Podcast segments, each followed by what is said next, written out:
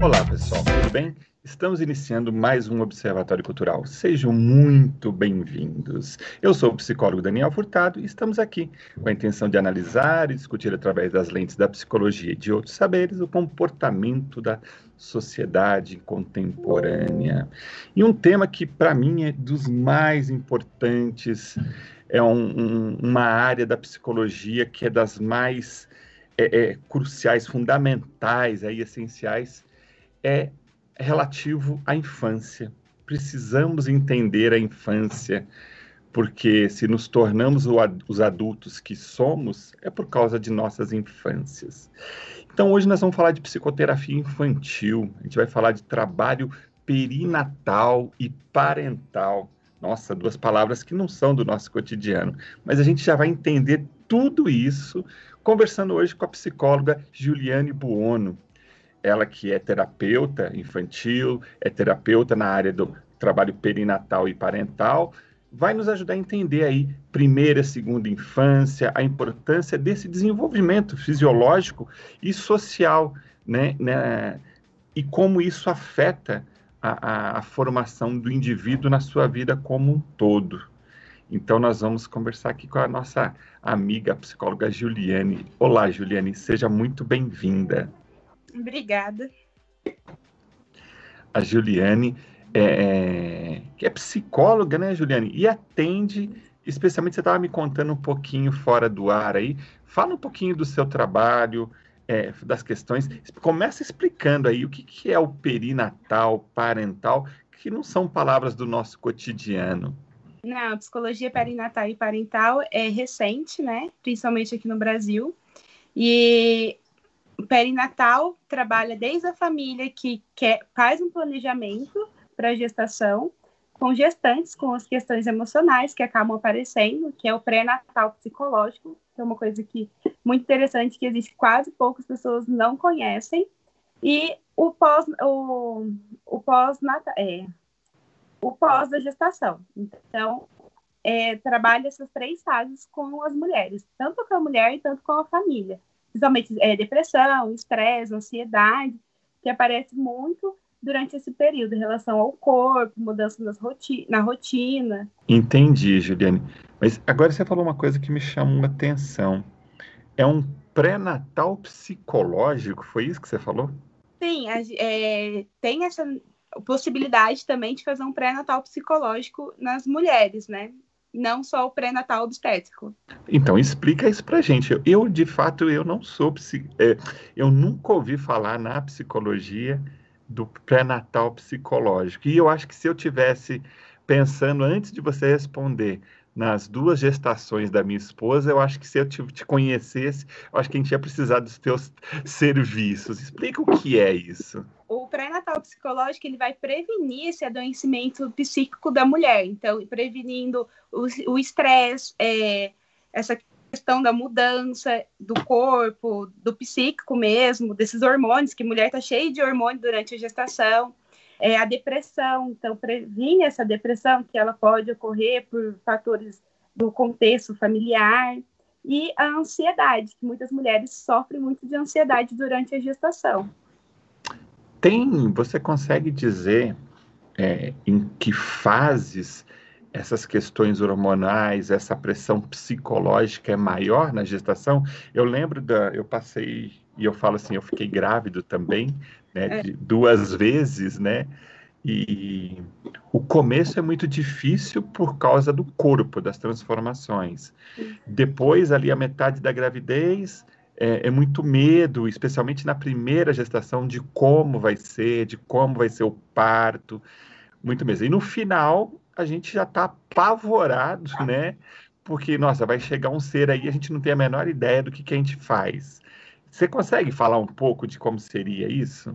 No terceiro trimestre, ele é mais conhecido com a ansiedade, né? Então, a alta ansiedade, o alto estresse e principalmente o medo ocorre ali, que no terceiro, no terceiro trimestre é onde a mulher tem mais medo, que é a hora do parto, né? Chega perto do parto, chega a hora de nascer. E ela se questiona: será que eu vou, vou dar conta de cuidar de uma criança? É, será que eu vou conseguir suprir todas as necessidades, principalmente as estimulações, o desenvolvimento? Então, isso causa muito na mulher e até mesmo no pai, né? Porque o pai também fica grávido.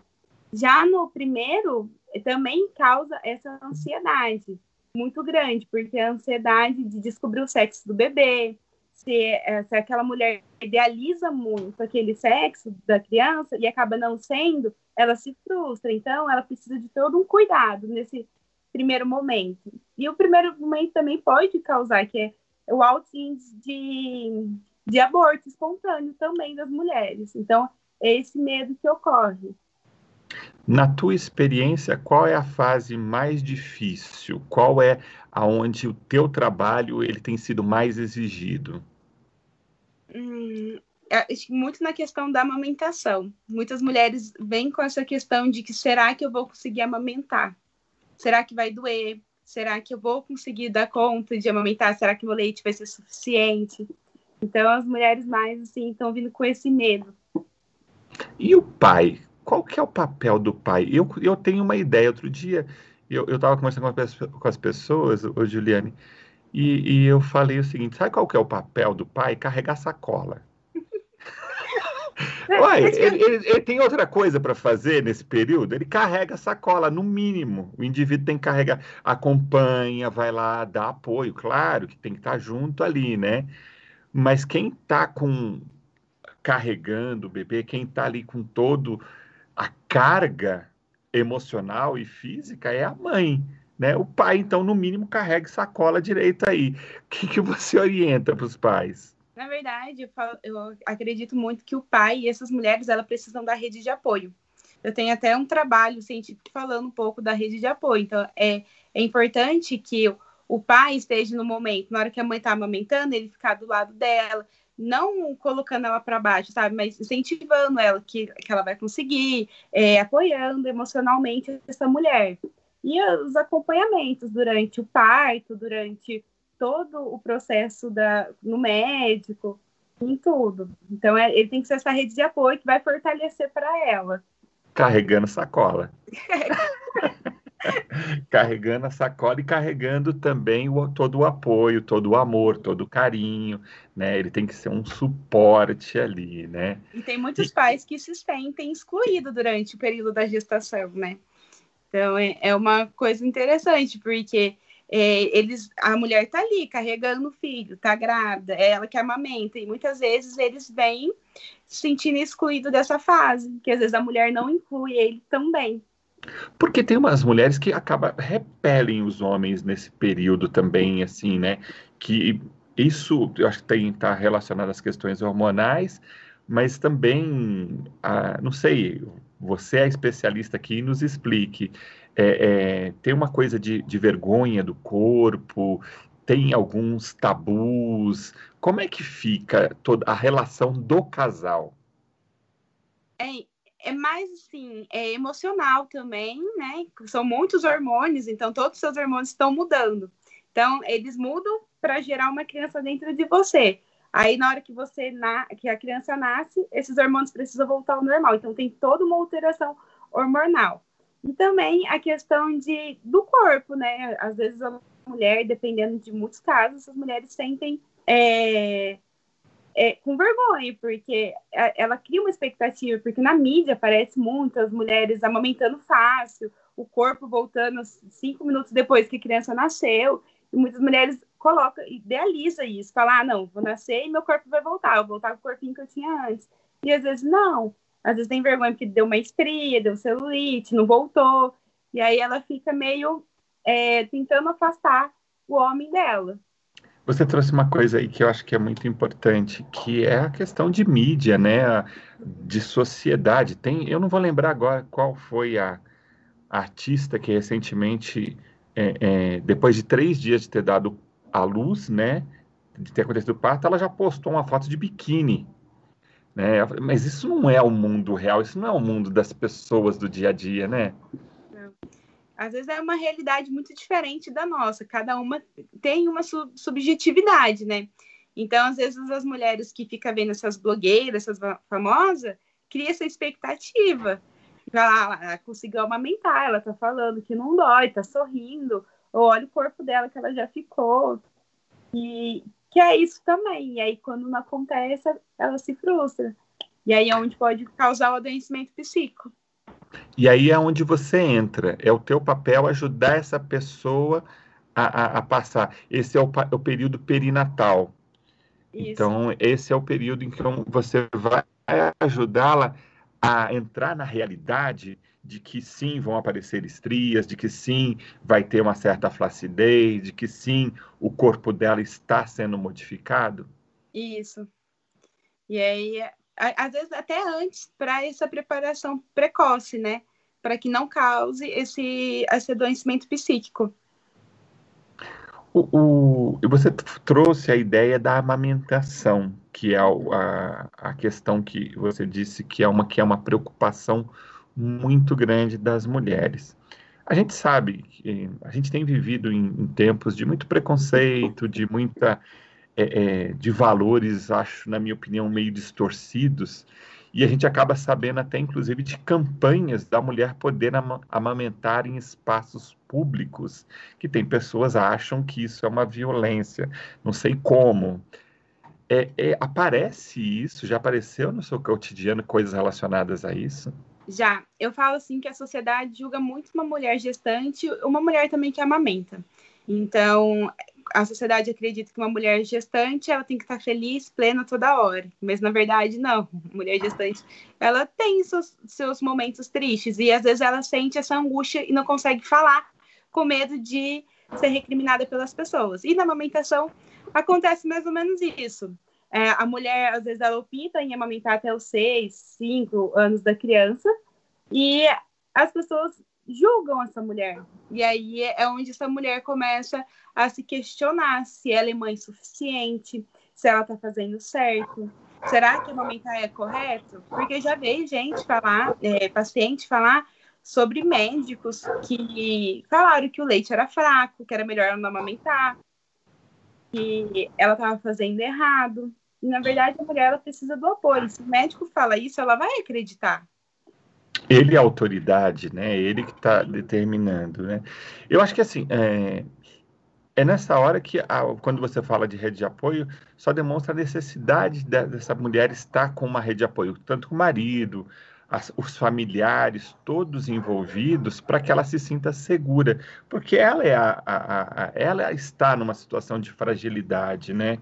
Então, neste momento, se ela não tiver o suporte é, é, social, na, na, rede social dela ali, não a rede social das internets, mas a rede, a, a rede real da vida dela, né? Familiar, né? É, o contexto familiar, ela vai ter dificuldade, sim. Mas você tem aí nos seus estudos, eu percebi que cê, pelo as nossas conversas anteriores, você gosta de estudar, está fazendo pós-graduação uhum. na área uhum. da neuropsicologia. Por que, que esse, a, a, me, me, incomoda e eu não consigo encontrar uma resposta? Queria que você, talvez você hoje faça, me ajude a entender o que, que acontece com as pessoas que, num ato tão natural que é a gravidez, a amamentação, o que, que acontece? Por que, que as pessoas ainda acham que podem é, é, ir contra uma coisa que, caramba, ela passou por isso na vida dela. Onde você acha que está o problema? Eu acho que vem culturalmente, né? Vem lá da cultura, antigamente. As mulheres, lá, antigamente, né, não existia essa questão de família. É, as mulheres tinham as crianças e passavam por uma escrava, que era as amas de leite. E aí, com é, a religião, começaram a ver a família de uma outra maneira. Então, a, a católica que colocou e que as mulheres deveriam amamentar e cuidar de seus filhos para poder chegar. Então, é, as mulheres elas ficavam só dentro de casa cuidando dessas crianças. Então, acho que a resposta está um pouco culturalmente nesse processo familiar. É, eu, eu trabalho com a psicologia humanista, que ela entende a, que nós nos tornamos quem somos através do processo histórico-cultural. Né? Então, eu concordo. Acho que essa é uma boa resposta, né? Infelizmente, a mulher sempre sendo colocada de uma maneira inferior, a que peca, a que erra, né? Nós carregamos isso no ranço da nossa sociedade. Muito bom, Juliane. A gente vai para o intervalo agora, mas a gente volta já já. Muito bem, pessoal. Estamos retornando com o Observatório Cultural, hoje falando de psicoterapia infantil, trabalho perinatal e, para, e trabalho parental com a psicóloga Juliane Bono. Juliane está ajudando a gente a entender uma fase complexa, extremamente importante da vida aí da, de um casal, da vida da mulher, né? Ô, Juliane, a gente pode colocar isso como importante na vida de todos nós, né? Sim, podemos colocar. Tá. Ô, ô, Juliane, a gente conversou um pouquinho sobre esse período perinatal, que são as questões relacionadas aí a, a, ao período da gravidez. Uma coisa que me, para mim é extremamente importante também é o desenvolvimento da criança na sua primeira e segunda infância. Então, eu queria nesse segundo bloco abordar um pouco dessa área, né? É, queria que você me falasse um pouco quais as importâncias da, da, da criação, do desenvolvimento, que, o que, que você pode deixar assim de sugestão, de orientação para as pessoas em relação à importância dessas fases. Uma coisa que eu já quero começar perguntando que você falasse, né? É, dependendo da literatura, primeira infância vai a uma determinada idade, segunda, a, a segunda infância vai a outra. Como é que você vê essa diferenciação? O que, que você pode falar para a gente desse período? Então, a primeira infância, ela vem desde o momento do nascimento até, até os três anos de idade da criança. Então, ela precisa, nesse momento, ela precisa de mais cuidado, amor, estimulação, e como ela é inserida nesse mundo. Então, é para ela tornar-se esse adulto mais saudável e equilibrado. Então, se essa criança ela é negligenciada o tempo todo, não tem uma estimulação correta, vai ser o contrário. Ela vai crescer um adulto com algumas consequências no futuro, por conta dessas alterações. Então, ela é importante para a criança aprender um repertório de comportamento, sendo moldada a partir das suas próprias experiências no, do ambiente e do contexto familiar que ela está inserida. Entendi. Eu acho que tem um, um jeito que quando me perguntam é, sobre a importância da infância, vê se você concorda. Eu falo o seguinte, ó, para ficar bem simplesinho, pense em duas palavras: estabilidade e instabilidade. Uhum. Uma criança que cresce, que está sendo desenvolvida num ambiente estável, com apoio, que ela se sinta segura, que ela tenha os seus direitos garantidos, em que ela tenha segurança garantida, provavelmente ela vai se desenvolver de forma autônoma, de forma a ter uma boa autoestima. Agora, num ambiente de instabilidade, provavelmente a gente vai ter problemas relacionados à segurança pessoal, ao desenvolvimento da maturidade desse indivíduo porque no local de instabilidade é como uma corda bamba, né? Tem que ficar se equilibrando, encontrando jeito de sobreviver, né? Então, é, é, quando eu, eu penso, quando eu vou dar alguma orientação para um pai, para uma mãe, eu falo, ó, pensa nessas duas palavras. Você está criando um ambiente de estabilidade ou de instabilidade para o seu filho. Uhum. Ah, não que haja garantias, não, a gente não, o ser humano não é um, não é um, uma, uma equação matemática né, que tem um resultado exato, mas a gente pode ter aumentar a probabilidade dele encontrar um bom caminho aí no seu desenvolvimento. Você concorda com esse raciocínio, Juliane? Sim, a gente tem que tomar muito cuidado em questão de, de, de, falar que cada criança tem o seu tempo, né? A gente tem, a cada criança ela tem um, um marco de desenvolvimento e a gente tem teóricos que falam sobre isso. E é, a gente tem que ver qual, se a criança está dentro desse limite de segurança, desse marco, e quais estimulação os pais estão dando para essa criança. Se a criança, um exemplo simples, não engatinha, né? Então, ela fica o tempo todo ali dentro de um carrinho, no colo, dentro do bercinho, ela não está sendo estimulada. Então, elas têm que vir para a terapia, tanto para uma orientação com os pais, orientar esses pais, como estimular essa criança e fazer a criança aprender um novo repertório. E, e quando você fala da estimulação, há um tempo atrás eu vi uma propaganda de uma escola é, que não era, era uma, uma escola acho que de São Paulo, que já tinha estímulos à criança a aprender é, é, outras línguas, com uma ideia de que fazer a criança ser mais inteligente. Uhum. Isso é possível pelo que você tem estudado? Ou isso é uma forma só de atrair pais que acham que podem determinar filhos mais inteligentes? Sinceramente, eu achava que não, mas eu tenho uma filha de dois anos e que ela aprendeu a falar primeiro inglês porque ela viu na televisão os desenhos que eu estimulo muito ela com musiquinha em inglês do que o português. Ela fala yellow e não amarelo. Ela sabe o que é yellow. Então, o cérebro da criança, ela é, tem essa plasticidade, então ela é mais fácil para aprender. A criança, ela aprende vendo, observando, então é massa sabendo. Nós temos que ensinar essas crianças a fazerem, fazendo. Então, a gente tem que fazer. Como que, que arruma a cama? Então, ensinar essa criança a arrumar a cama, até mesmo para ela ter essa autonomia, esse autocuidado, essa própria dependência dela. Tá, para ela ser dependente dela, para ela se sentir capaz, estimulada, tal. Mas a gente é assim, quando você fala disso, você fala, você tinha dito agora há pouco sobre as fases do desenvolvimento. Não dá para uhum. atropelar também, né? Por exemplo, já que ela aprendeu inglês, vamos vamos ensinar a equação do segundo grau também? Não.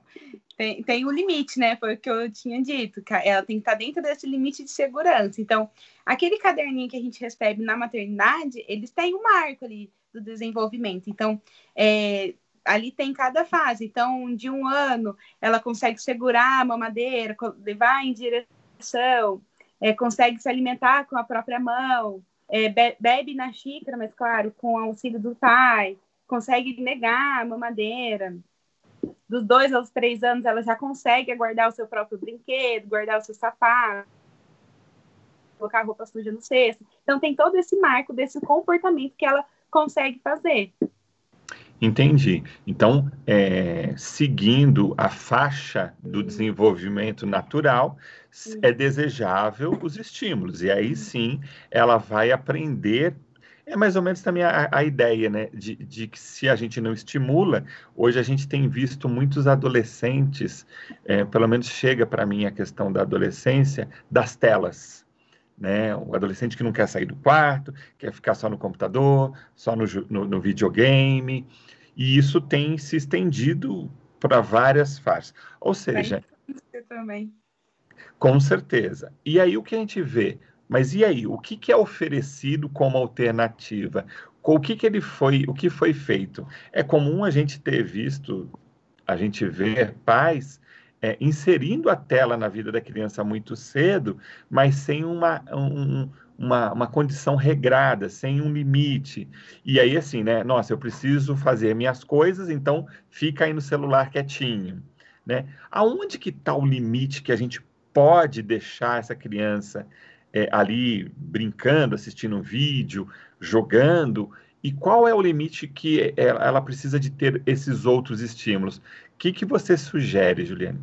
Assim, eu, eu acredito muito em questão de conversar com a criança, colocar regras para ela, mas com conversar. Então, é, ela pode brincar tal momento, e esse tal momento vai estar reservado também para ela assistir televisão. Então, é limitar a questão de computador e celular, mas tudo conversando com a criança questionando ela, ela refletindo, ela pensando sobre se é isso mesmo, fazendo ela pensar quais malefícios irá trazer para ela. Ela mesmo consegue responder isso para os pais. E aí, então, você está falando de inserir a criança na decisão para que aí o, o, casal, a mãe, o pai consigam então ter um manejo dessa situação, né? É, e ela cria própria essa autonomia, né? Então a criança com autonomia ela já consegue é, opinar mais. Mas isso é o mais comum? Ou qual que é a tua opinião? Ou a gente tem mais pessoas querendo é, que a criança fique o mais tempo quietinha para ela poder fazer as outras coisas. Sim, é o mais comum, porque é, é mais prático para o pai dar, deixar no celular, vendo televisão, para conseguir fazer as coisas, principalmente nesse momento da pandemia, né? em que as pessoas estão em casa e precisam fazer os seus trabalhos, para fazer suas coisas, e aí é onde a gente tem aí. E aí, qual que é a solução, Juliana? O que, que se orienta para os pais que te procuram? Então, eu dou muita dica de atividades em família ou atividades mesmo com a criança. Então, é, fazer um bolo com a criança, então a mãe pode estar perto, fazer massinha caseira, é, brincar de pega-pega, que dá para fazer em casa, amarelinha, montar, a mãe e a criança montar mesmo a amarelinha, ter esse momento dela com a família. E depois, na hora que ela for fazer as coisas, deixar no, na televisão, ter esse manejo um pouco. Não tirar 100%, mas ter essa supervisão um pouco também. É uma construção do indivíduo que tem momentos dele na sua individualidade e uma construção social familiar para essa criança a começar a aprender, né, a que tem que ela pode todas várias coisas, que ela não precisa ficar em uma coisa só, né? Uhum. Eu sempre vejo é, uma condição, por exemplo, de, na adolescência, porque eu atendo a partir de 12 anos, né? Então eu vejo eu tenho menos contato com criança, a não ser os meus filhos, né? Que daí eu tento aplicar um pouco isso que você está falando. É, mas o, na adolescência a gente vê muito assim, né? O adolescente fala, ah, eu fico no videogame porque eu não tenho outra coisa para fazer. Uhum. Né? Aí você fala, mas, mas onde você mora, pelo que eu estou vendo, você tem alguns recursos. Aí você conversa com o pai, com a mãe, você faz aquela reunião familiar. Não, mas lá em casa tem piscina, lá em casa tem a churrasqueira, tem uma área de lazer, mas ele não usa porque ele não quer. Ou ele não usa porque ele não é estimulado. Sim. É, é uma coisa que na hora que você estava falando, estava lembrando. Exatamente isso também. Pais que ficam muito no celular, a tendência da criança ver o pai realizando aquele comportamento e achar que é certo, ela vai fazer também. Então ela vai achar que é certo ela ficar o tempo todo no celular, porque o pai e a mãe também ficam no celular. É o exemplo, né? É o que ela tá vendo, ela vai repetir o que os adultos fazem, né? Sim. E as pessoas recebem bem essas orientações, eu imagino que tem alguns são, que são resistentes. A gente, tem, é, a gente tem que ter muita cautela como vai falar isso para os pais, né? Então, é, tem pais que ficam meio assim, aí eu sempre questiono, o que, que você acha trocar essa maneira? Tento montar uma rotina com os pais para que eles possam participar dessa rotina com a criança, como eu dei o exemplo de fazer uma massinha, então sentar a mãe, o pai a criança e brincar de fazer a massinha caseira.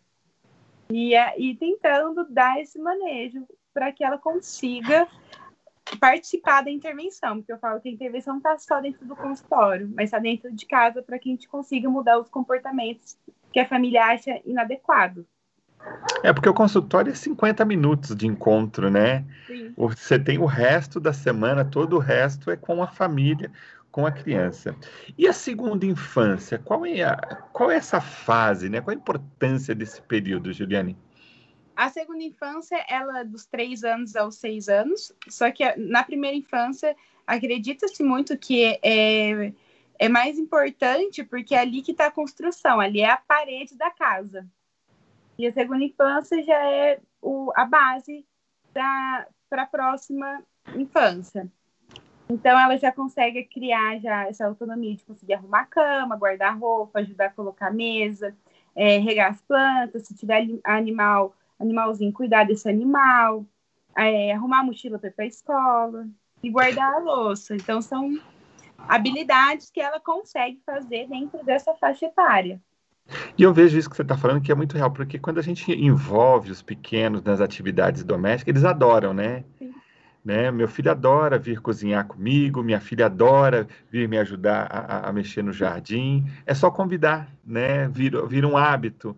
Mas e, e para as pessoas que não têm, às vezes, muito o espaço, são as mesmas atividades? É ir para um parque, tudo bem que hoje nós estamos numa condição excepcional de, uhum. de pandemia, tem uma, uma dificuldade, mas as atividades ao ar livre, andar de bicicleta, correr, isso é fundamental para o desenvolvimento também, né? Uhum.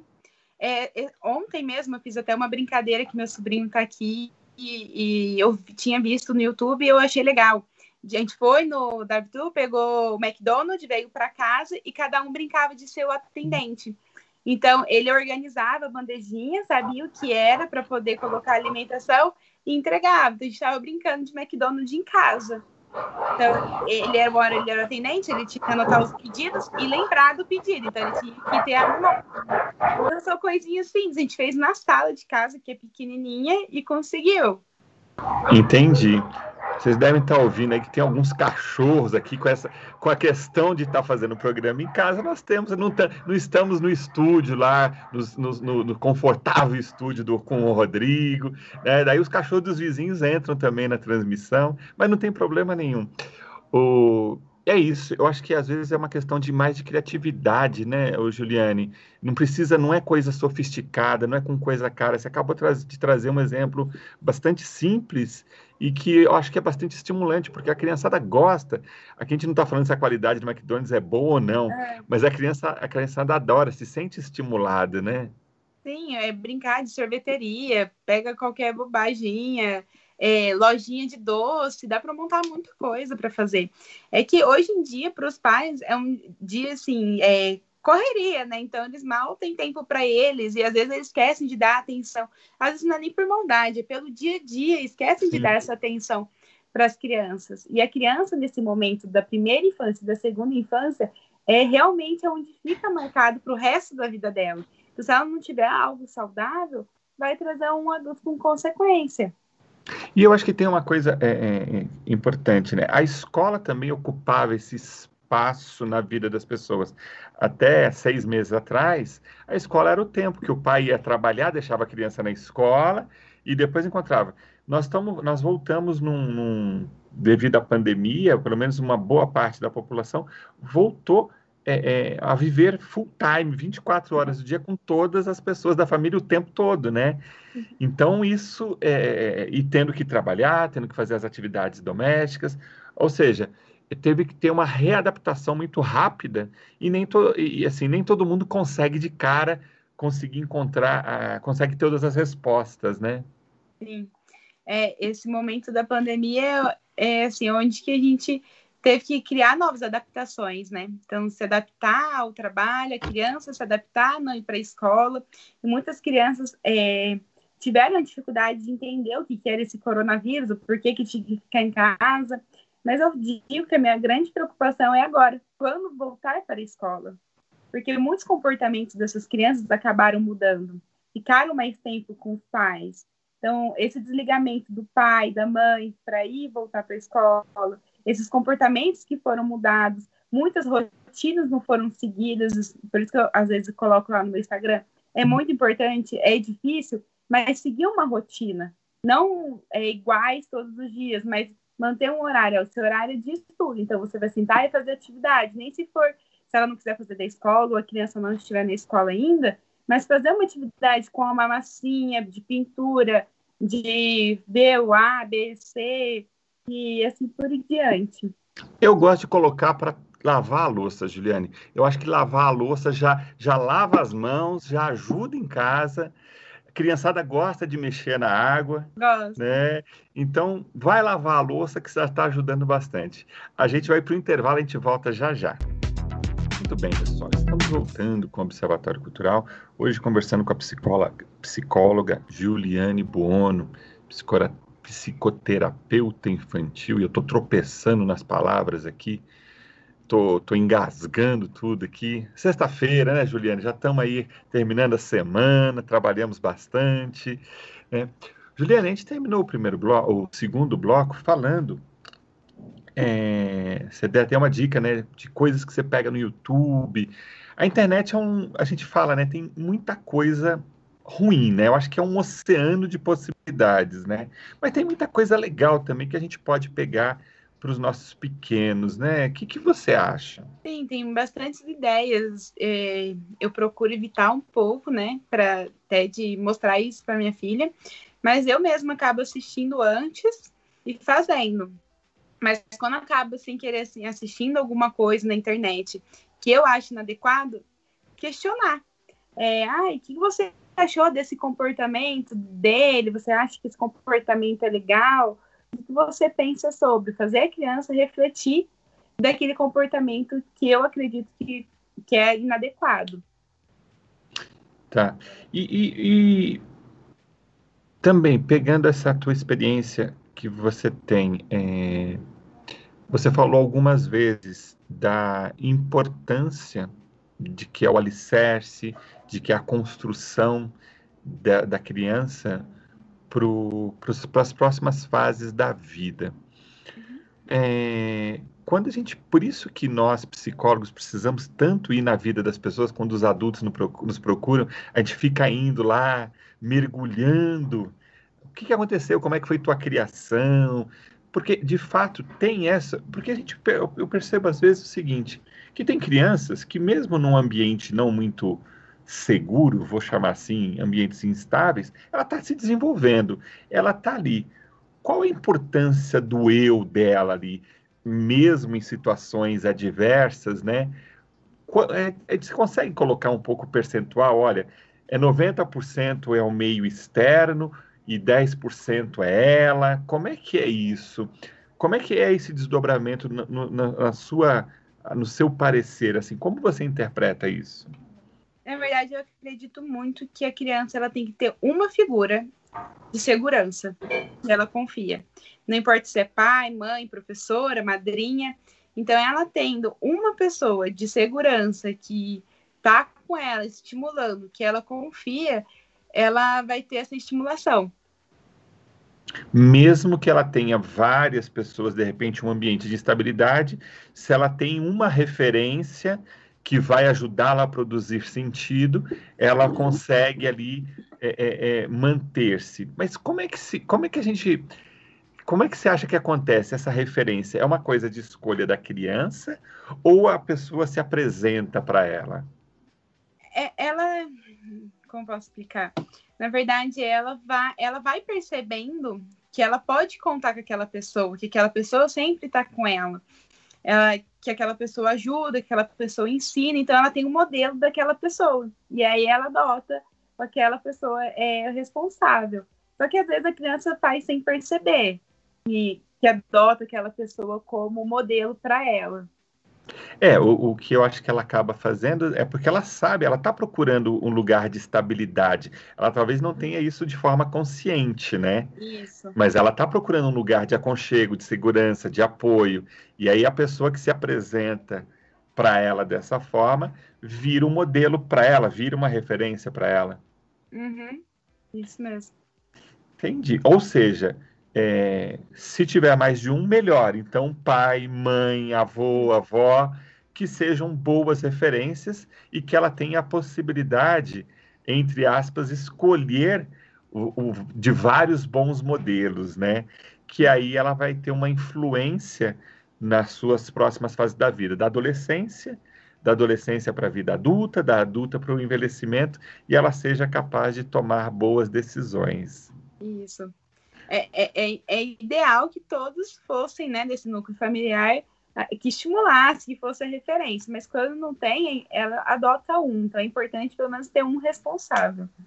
Tem uma coisa que eu, que eu penso, que eu acho que queria, queria a sua opinião, que assim, a adolescência, ela tem a, a infância como uma referência anterior. A idade, o jovem adulto tem a adolescência, o adulto tem o jovem adulto o envelhecimento tem a idade adulta, tem sempre uma referência. A criança não, né? Ela não tem uma fase anterior. Então ela nasce totalmente zerada, vazia ali de informações, e por isso que é tão importante, né? Sim. É, eu quis fazer especialização em neuro exatamente para conectar duas áreas que eu gosto, que é a infância e a gestação.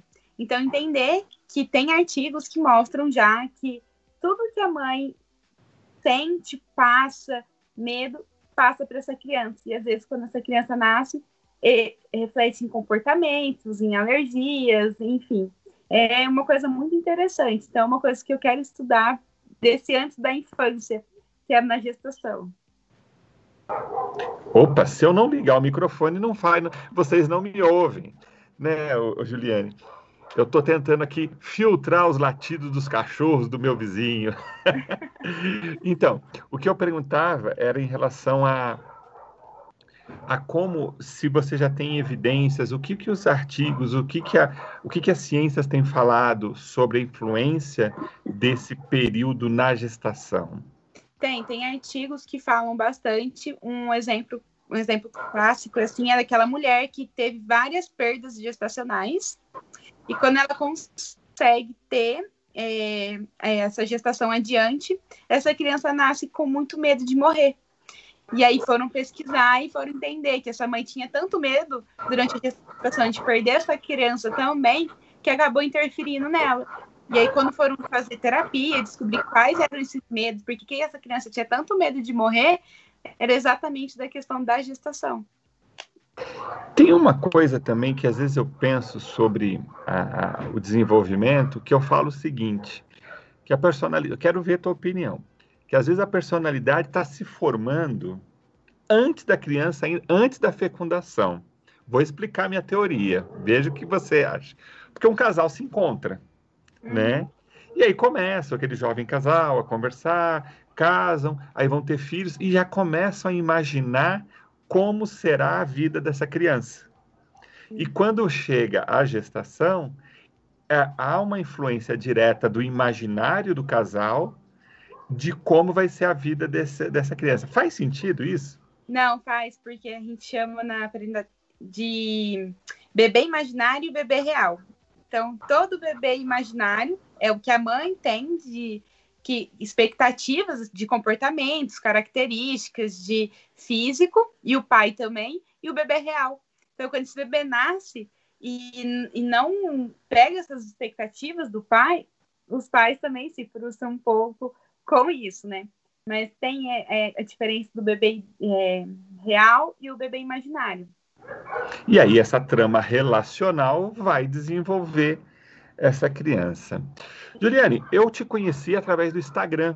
Eu vi que você, você é bem ativa lá nas postagens, você coloca uns vídeos bem legais, coloca um, você coloca um, informações bem bacanas. Então a gente está caminhando para o finalzinho do Observatório Cultural. Então fala para as pessoas que estão ouvindo aí, que querem conhecer mais o trabalho da Juliane, como é que te encontra lá no Instagram? No Instagram está como psicóloga Juliane Buono. É Juliane com com dois, dois N's com e G. Buono com um N só. Isso. É Giuliane com G, dois N's no final e E, e Buono com N só. Muito bom. Alguma coisa que você queira falar, deixar alguma dica? É, eu acho que assim, para quem está nessa fase da vida, que é uma vida muito importante, eu passei por duas gestações e olha, é, precisa de apoio, precisa de apoio profissional, é muito importante. Então, é bem legal o teu trabalho. Eu vi lá no Instagram, por isso que eu quis te chamar para conversar. E aqui a gente teve um papo bem legal, gostei muito. E o Observatório está à disposição para a gente vir conversar mais aí sobre esse período da vida tão importante. Muito obrigado pela tua disponibilidade. Eu sei que você atende às sextas-feiras, que você desmarcou atendimento para estar tá aqui com a gente. Agradeço a sua paciente pela paciência e liberar você um pouquinho para a gente. Então, muito obrigado pela sua disponibilidade. Eu que agradeço pelo convite. Foi muito bom estar com vocês. Pode falar. Não, e que para gestantes, né, se tiverem algum aspecto, não deixar fluir, que às vezes não é normal ter muita ansiedade, muito estresse e muita angústia, né, chorar muito, que pode ser encaminhado para uma depressão. Ou seja, na dúvida, procura quem procura um profissional, procura um profissional da saúde, procura um profissional da saúde emocional para ver o que está acontecendo, que nem tudo é normal dentro desse período. Claro que há instabilidades, há, há, modificações no corpo, mas às vezes a gente pode passar isso de uma maneira mais tranquila, mais suave. E às vezes a gente só precisa de uma boa orientação. Juliane, muitíssimo obrigado, valeu. Você que nos acompanha até agora, gostou? Você pode ouvir este e outros temas do Observatório Cultural onde e quando quiser. É só acessar os podcasts no site da macradio.com.br ou também procurar em minhas redes sociais no Instagram, no Facebook e no Spotify. Ah, e agora o programa também está ficando lá, as lives gravadas no YouTube. É só procurar por PC Daniel Furtado. Agradeço mais uma vez o meu amigo Rodrigo Albrecht, que está no comando técnico semanalmente aqui deste programa. Rodrigo, valeu mais uma vez. A todos, até a próxima e fiquem bem.